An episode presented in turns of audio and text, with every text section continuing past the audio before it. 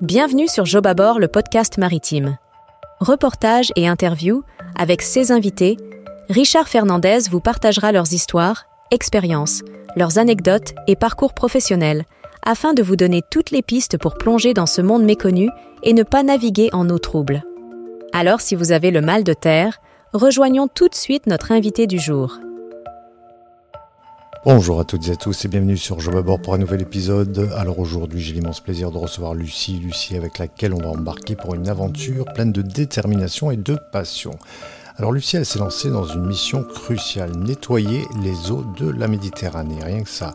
Seule à bord dans sa quête de dépollution du côté de la Corse, rejoignant tout de suite une femme passionnée et passionnante. Lucie, bonjour. Bonjour Richard. Alors Lucie, comment es-tu rentrée dans ce milieu maritime? Alors, euh, je suis rentrée un peu par hasard euh, dans le milieu maritime. Je suis partie aux Açores euh, pour des vacances et j'avais toujours voulu faire une transatlantique en bateau stop. Je me suis restée bloquée aux Açores, il y avait plus d'avion. J'étais un peu au pied du mur et j'ai décidé de faire du, du bateau stop pour rentrer en France. Et donc, ça a été la première expérience maritime longue dans le sens où c'était plusieurs jours en mer. Et après ça, j'ai décidé de faire des études dans un lycée maritime afin de devenir matelot. Et ça a duré combien de temps tes études? Alors c'était assez rapide et à vrai dire c'était après le Covid donc euh, ça a été encore plus réduit. C'était entre trois et quatre mois. Oui, trois quatre mois et donc tu étais en théorie, tu as fait de la pratique également? Alors c'était euh, mixé, il y avait de la théorie, de la pratique, de la sûreté et de la sécurité bien sûr. Euh, donc ça a été des bases théoriques, il y avait aussi un peu de législation et après il y avait des manœuvres avec un bateau école. Donc tu, tu étais au pont, hein, c'est ça, au service pont. Exactement, pour euh, devenir matelot. Pour devenir matelot. Euh, formation, qu'est-ce qui s'est passé pendant cette période? Alors euh, déjà, il y avait beaucoup d'informations à apprendre qui étaient nouvelles pour moi. Un nouveau domaine, un nouveau milieu. Donc ça donnait déjà un aperçu de savoir si ça me plaisait ou pas, parce que entre faire du bateau stop et ensuite être à l'école et apprendre le travail réellement que cela peut apporter ou la configuration des choses en mer, la vision est différente. Donc euh, ça m'a déjà amené euh, une vision globale du métier que je pouvais euh, faire avec cette formation-là. Une mouette m'a dit que tu as également étudié la géologie. Oui, j'ai étudié la géologie en Nouvelle-Calédonie dans le secteur minier. Alors c'était les études que j'avais commencé juste après le lycée. Et c'est vrai que on est assez mal orienté quand on sort du lycée, donc j'avais fait de la géologie, non pas que ça ne me plaise pas, mais euh, par la suite, je me suis rendu compte que je préférais peut-être un autre milieu. Et le milieu maritime euh, est venu à moi, donc euh, ça m'a comblé et j'en suis heureuse. Tu as touché un peu de mécanique? Alors par la suite, j'ai touché à la mécanique bateau. J'ai fait une première expérience de pêche aux Açores. Après l'école maritime, je suis repartie aux Açores pour ma première embarcation.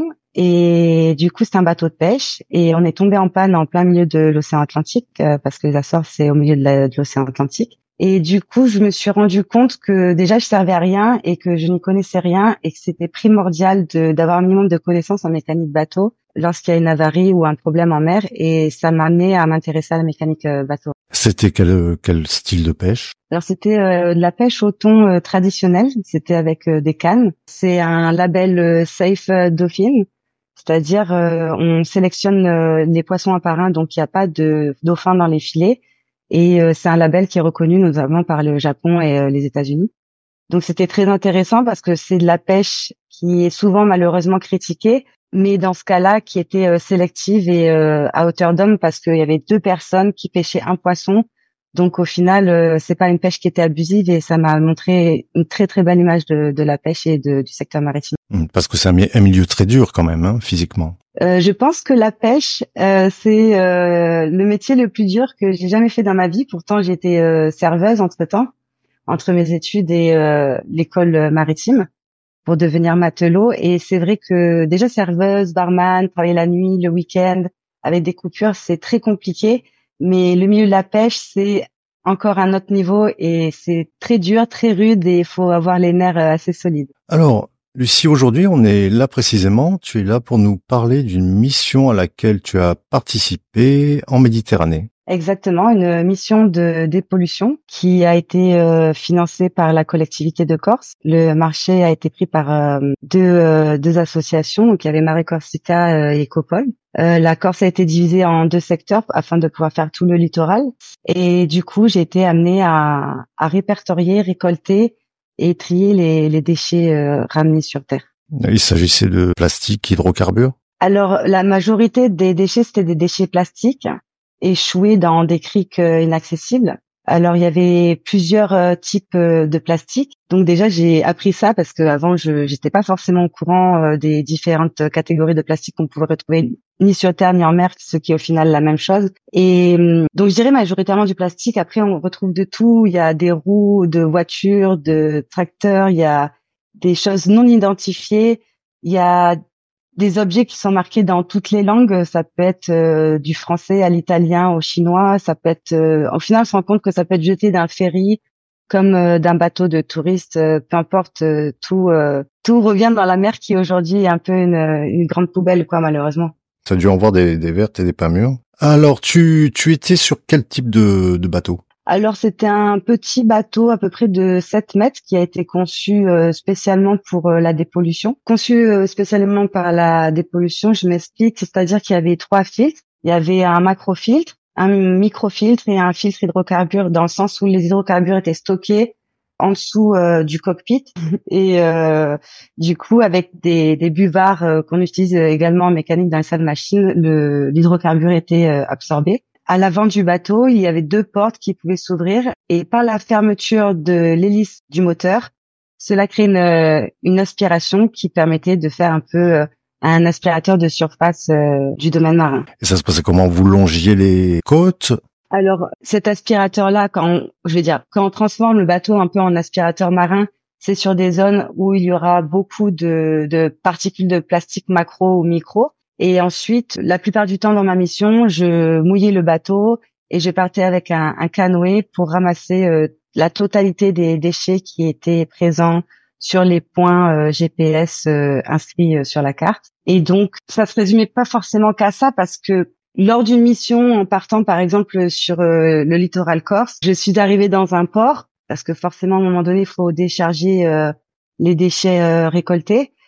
Lors de la nuit, un bateau a explosé, mais moi je n'étais pas forcément au courant. Et le bateau était donc euh, parfait pour faire cette euh, récolte d'hydrocarbures, c'est-à-dire qu'on amarre le bateau euh, au quai du port, on active l'aspirateur, on met des boudins spéciaux hydrocarbures qui sont fournis dans la normalement la totalité des ports, en tout cas en France, et on sécurise la zone polluée et on aspire euh, tous les hydrocarbures et euh, objets euh, pollués flottants en bois, en plastique qui sont à la surface de l'eau. C'était limité au niveau des, déchets qui plongeaient, mais à vrai dire, je pense qu'il y a 90% des, déchets qui, qui ont été récoltés au bonheur du port qui a pu être nettoyé, parce que c'est vrai que ça pouvait aussi impacter tous les autres bateaux des touristes, des autres pêcheurs, de toutes les personnes qui ont leur bateau euh, au port, c'était un peu gênant parce que les hydrocarbures, ça peut ronger les matières des coques, en la constitution du bateau. Donc, euh, je suis tombée un peu à pic, mais c'est vrai que voilà, c'était assez divers euh, entre pleine mer, au port, dans des criques. La pollution est partout, donc c'était aussi beaucoup d'adaptation cette euh, mission. Et comment vous décidiez les, les zones à, à prospecter? C'est-à-dire aujourd'hui, on va faire euh, telle zone. Euh? Alors comme comme je disais, moi, moi mon secteur c'était le Cap Corse, donc j'avais des points qui qui ont été fixés sur la mmh. carte, potentiellement avec beaucoup de plastique emmagasiné, on va dire, suivant les courants et suivant le vent et suivant plein de paramètres qui ont été calculés par des plus compétentes que moi dans le domaine, comme des ingénieurs ou des scientifiques. Et donc ces zones avaient beaucoup de plastique en effet. Et donc euh, après mon, mon rôle c'était de dès le matin regarder la météo, regarder la carte et voir de quel côté du cap je pouvais être la plus abritée afin de d'y aller et de pouvoir euh, procéder à la récolte. Euh. Donc tu étais tu étais seule à, bord? Oui, en effet, j'étais toute seule à bord. Incroyable. Donc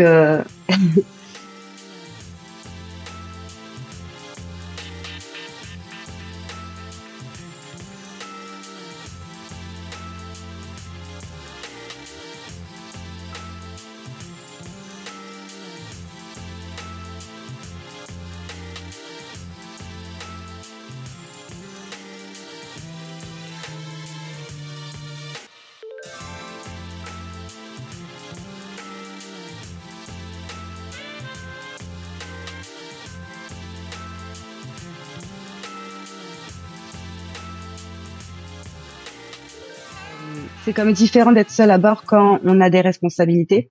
Demande une certaine rigueur, ça demande une certaine euh, discipline, je dirais, déjà pour euh, être efficace et pour euh, assurer ses arrières, parce qu'on se rend vite compte que quand on est seul, ben on est seul et que la mer c'est pas forcément l'élément de l'homme ou de la femme et du coup les situations peuvent très vite dégénérer si on prend ça trop à la légère. Tu, tu nous parlais de, du début de ta, ta matinée, tu regardes la carte. Alors justement, décris-nous un petit peu une journée type le matin. Tu, tu prends ton petit déj et là, paf, tu déplies la carte et tu regardes où tu vas.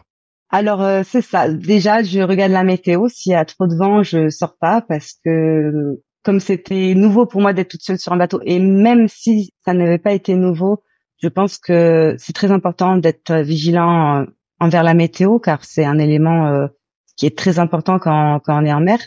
Donc euh, surtout déjà premièrement de pas prendre de risques, de sortir alors que c'est pas préconisé, et ensuite euh, faire le check normal euh, d'un bateau, ben s'il y a de l'essence, voir si tout fonctionne, prendre de la nourriture et de l'eau à bord, bien préparer l'endroit, la zone où on va aller, si on a assez d'essence également, parce que avoir de l'essence c'est bien, mais est-ce qu'on a assez d'essence pour revenir, l'état du matériel, voir si on a assez de de poche ou de place euh, sur le bateau pour stocker les déchets qu'on peut ramasser, avoir des boots parce que des fois ça m'est arrivé euh, de ramasser des des roues de tracteur donc euh, du canoë ou que j'ai récupéré la roue de tracteur jusqu'au bateau.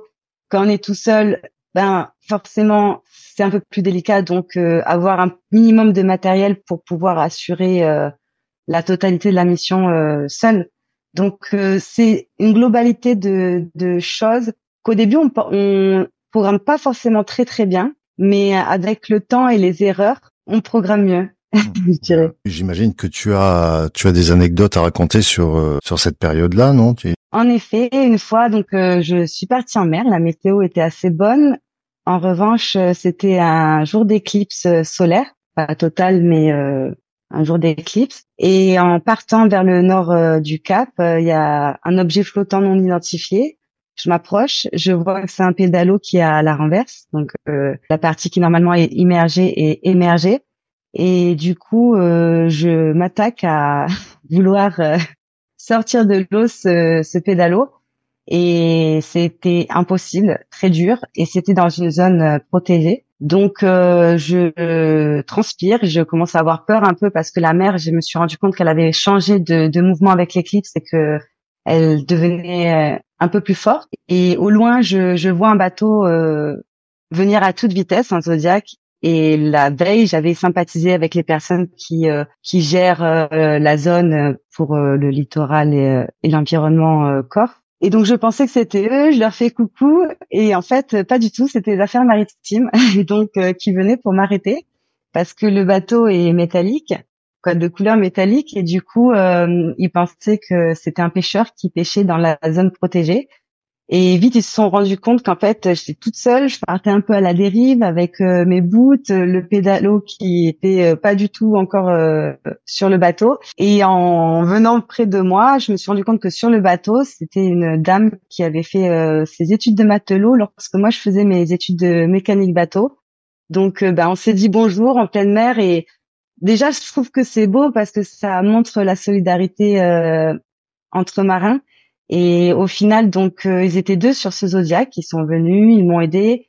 Et à trois, on n'y est pas arrivé. Et donc, finalement, c'est euh, les affaires maritimes qui ont ramené le pédalo de la zone de protection marine jusqu'à la terre parce que moi, je n'étais pas assez compétente pour ça toute seule sur mon petit bateau. Donc, ça prouve que tout le monde est engagé pour certaines mêmes causes, je dirais en mer, et que la solidarité elle est grande. Et donc, euh, je trouve que c'est un milieu qui est très beau vis-à-vis de ça. Eh ben, c'est une sacrée, euh, sacrée anecdote, mais enfin, j'imagine que ça fait partie des, des moments les plus difficiles pour toi à ce moment-là, dans, dans le métier. Ou ça fait partie du, ça fait partie du métier en fait. Voilà, ça fait partie du métier. Je pense pas qu'il y ait de situations plus difficiles que d'autres. Après, ça dépend du tempérament. Il y a des personnes où la partie la plus difficile, ce serait par exemple d'être euh, sur un ferry avec beaucoup de personnes. D'autres, ce serait d'être tout seul sur un bateau. D'autres, euh, ce serait euh, d'avoir le mal de mer alors qu'ils l'ont jamais eu et un jour ça se déclare. Les... C'est très vague la mer en fait. On peut pas forcément dire qu'est-ce qui est le plus difficile parce que chacun est différent et chacun va réagir différent aux différentes expériences qu'on peut rencontrer en mer. Oui, et puis c'est tellement imprévisible, il n'y a pas une journée qui se ressemble, qui ressemble à l'autre. C'est ça. Il faut jamais être sûr de soi. qui peut postuler à ce genre de mission euh, Quel type de, de, certification ou de formation est-ce qu'il faut pour pouvoir euh, voilà contacter le, la mission et, proposer ses services? Alors euh, moi j'avais donc mon matelot, première formation maritime. Ensuite j'avais fait mon 250 kW qui est un petit diplôme de mécanique, on va dire un, un avant-goût de la mécanique bateau. Et avec ces deux diplômes, on peut ajouter le CRR, qui est un diplôme euh, civil de radio. Et avec ces trois, du coup, diplômes, les deux qui font partie de la marine marchande, donc matelot et mécanicien de 150 kW, plus le diplôme civil de radio, on peut demander au BACPN, qui est un brevet d'aptitude à la conduite des petits navires, qui euh, permet du coup d'être capitaine de navires euh, de moins de 12 mètres avec euh, des distances des distances très restreintes du littoral et permettent du coup d'être capitaine sans forcément passer le capitaine de sang et déjà avoir un avant-goût de ce qui est d'être capitaine sur un bateau et quelquefois du coup d'être tout seul. Très bien. Est-ce qu'on peut, tu peux rappeler les, les deux missions le nom des, des missions auxquelles euh, tu as participé? Alors c'est une même mission et il y avait euh, deux institutions qui se sont fait la Corse. Il y avait Marie Corsica qui faisait les deux tiers sud et Ecopol pour laquelle je travaillais qui faisait le tiers euh, nord. Et donc ce sont des personnes qui se connaissaient et qui savaient qu'ils ne pouvaient pas faire la Corse tout seuls, donc ils se sont partagés la Corse en deux parce qu'ils préféraient être euh, plusieurs euh, groupes, on va dire, plusieurs euh, associations, plutôt que d'être tout seul et mal faire le travail. Ils préféraient être en équipe et et avoir une pertinence de travail plus élevée. Alors, quel conseil, Lucie, donnerais-tu à quelqu'un qui veut se lancer dans ce secteur maritime? Je pense déjà qu'il faut bah, se lancer. Dans tous les cas, trois mois d'école, euh, c'est pas grand-chose. Même si, au final, ça plaît pas aux personnes, je pense que c'est mieux de faire ces trois mois d'école et de faire une expérience dans le maritime et de vivre les choses vraiment réellement plutôt que de s'arrêter sur des idées conçues ou des pour parler des gens. Trois mois, c'est rien. C'est une formation qui est super enrichissante. Il y a les premiers euh, secours, les domaines qui dépassent la mer en fait, qui sont présents aussi dans la vie de tous les jours euh, sur Terre et donc c'est pas des, des connaissances qui sont perdues, c'est pas du temps perdu, c'est vraiment quelque chose euh, qui amènera toujours euh, de la valeur à la vie qu'on qu'on a euh, dans la vie de tous les jours. Donc déjà de se lancer, de pas avoir peur, de faire une expérience avant de parler ou avant d'avoir des, des préjugés. Et le monde de la mer est tellement vaste, il y a tellement de styles de bateaux, il y a tellement d'expériences qui peuvent être faites, de ne pas s'arrêter à la première expérience si elle n'a pas plu, et au moins d'essayer un autre type de bateau après. D'accord. Est-ce que je peux te demander tes projets futurs? Alors en ce moment, ils sont un peu flous. J'aime beaucoup les missions en mer euh, diverses et variées. La pollution euh, marine m'a beaucoup euh, ému. En tout cas, ce que j'en ai vu, ça m'a beaucoup blessé. Et euh, je pense que le gouvernement français, en tout cas dans dans les pays européens, fait beaucoup d'efforts et essaye vraiment de, de protéger le littoral, que ce soit euh, de la surpêche, euh, que ce soit de de la pollution maritime. On voit de plus en plus, par exemple, à Marseille, des drones qui sont utilisés pour euh, essayer de refuser les bateaux étrangers qui polluent ou qui dégazent dans le port. Et je pense que cet attrait que le gouvernement français a pour essayer de protéger son, son territoire, j'aime bien et je me dis bah, pourquoi pas voir les choses euh, en plus grand et peut-être travailler pour euh, la nation. Et peut-être à l'international.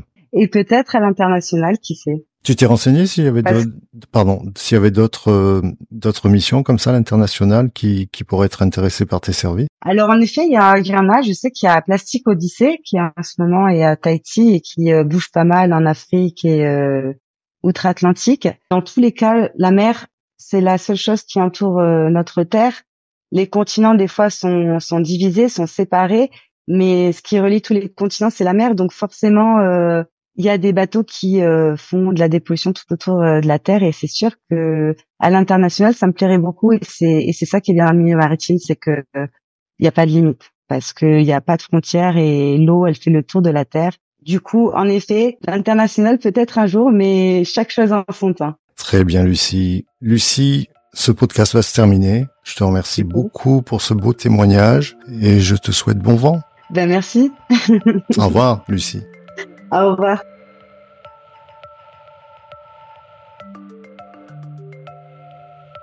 Cet épisode est maintenant terminé. Un grand merci à Lucie d'être venue nous partager cette superbe expérience. En espérant également que cet épisode vous a plu. Si vous aussi vous voulez embarquer sur Job à bord pour une nouvelle aventure, n'hésitez pas à me contacter. Je vous dis donc à bientôt et bon vent à toutes et à tous.